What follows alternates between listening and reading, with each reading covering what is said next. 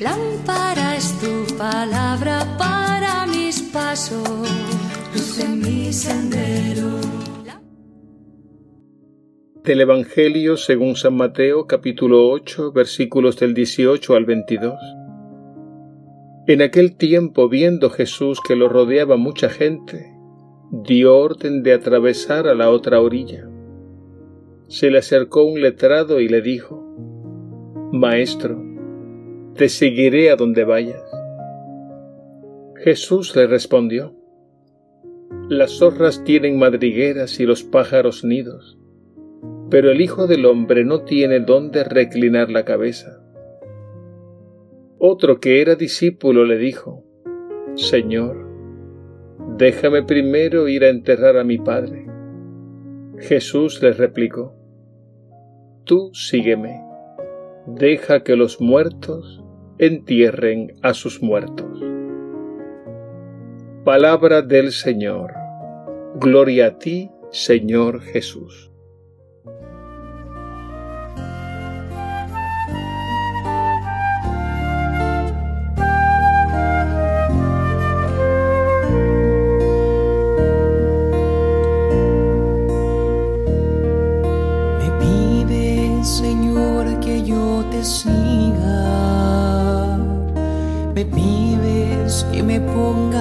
Caminar.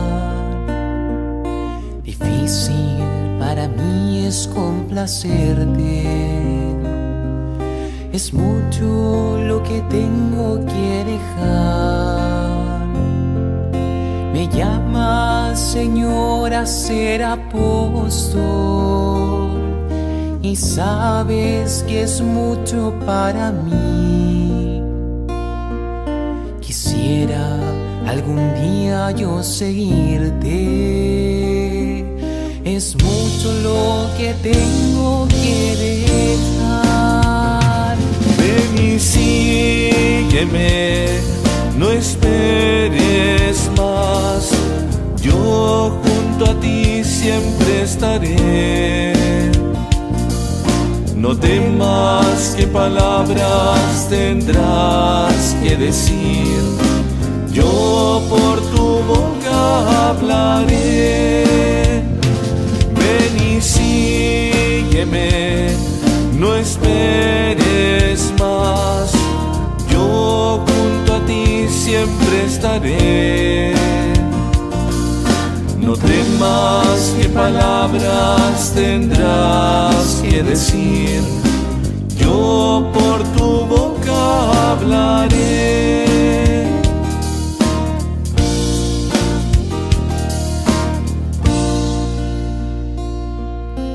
¿Por qué te fijas tú en mi persona, habiendo otras más fuertes que yo?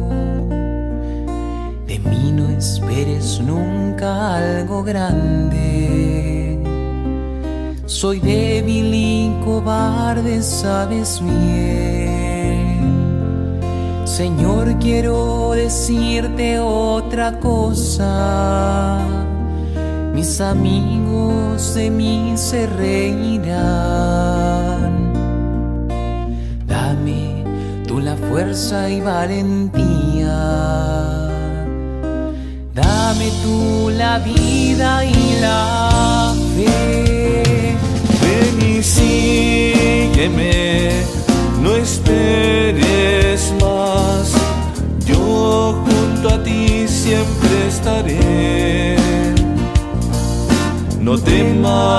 palabras tendrás que decir, yo por tu boca hablaré. Ven y sígueme, no esperes más, yo junto a ti siempre estaré.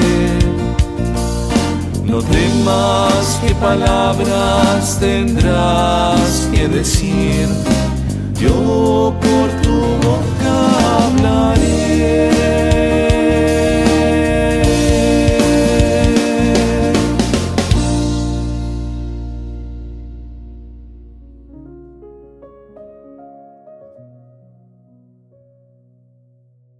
El Evangelio de hoy nos presenta dos modelos negativos de discípulos.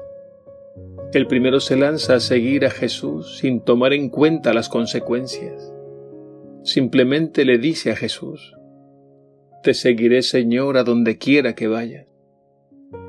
Tengamos cuidado, porque un primer entusiasmo no es suficiente para seguir a Jesús. Hay que madurar y saber que el camino del seguimiento de Cristo no lo podemos recorrer desde nuestras solas fuerzas humanas.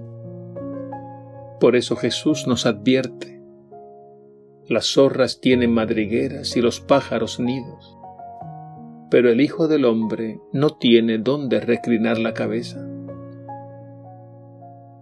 El segundo discípulo lo que hace es que antepone a Jesús un deber familiar. Le dice, Te seguiré, Señor, pero déjame ir primero a enterrar a mi padre. Nos parecen extremadamente duras las palabras de Jesús, aquello de dejar que los muertos entierren a sus muertos. Pero en realidad el Evangelio no pretende negar este sagrado deber. Lo que nos quiere dejar en claro es que nada debemos anteponer a Jesús. Y más aún, Jesús será quien ordene y dé sentido a toda nuestra vida.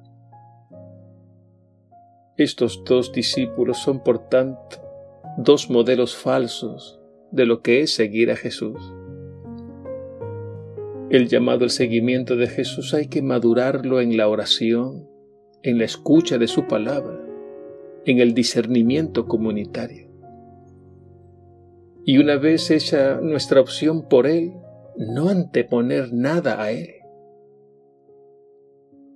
Esto fue lo que San Benito, fundador de los benedictinos, dejó por escrito como norma de vida allá por el siglo IV, y citamos, No antepongas nada a Cristo. Y es que Jesús al llamarnos nos da su gracia para poder desprendernos de todo aquello que nos esclaviza y así poder seguirle con un corazón enteramente libre.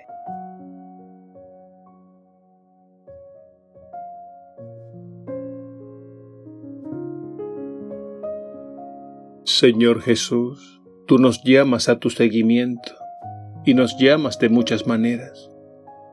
No permitas que nos dejemos llevar por un entusiasmo pasajero, ni antepongamos nada cuando nos llamas a seguirte. Haz que nos dejemos guiar por tu palabra, hecha oración y vida.